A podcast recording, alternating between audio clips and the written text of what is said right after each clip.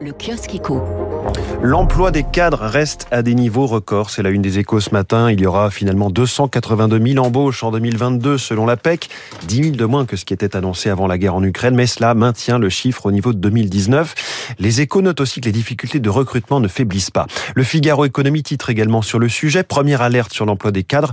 Le journal s'intéresse également au jackpot du pétrole cher. Jackpot pour le Moyen-Orient. Le gazole toujours plus cher que l'essence et pour longtemps, c'est à lire dans le Parisien. Le prix du diesel a, pour la première fois dépassé celui du samplon. Le Parisien qui revient aussi sur le retard à l'allumage pour le crédit d'impôt immédiat pour les particuliers qui passent par des organismes de service à la personne.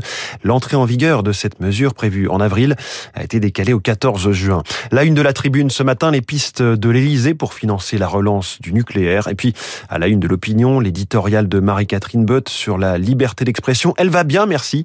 C'est au sujet de Twitter, racheté par Elon Musk et dont on va reparler dans quelques secondes.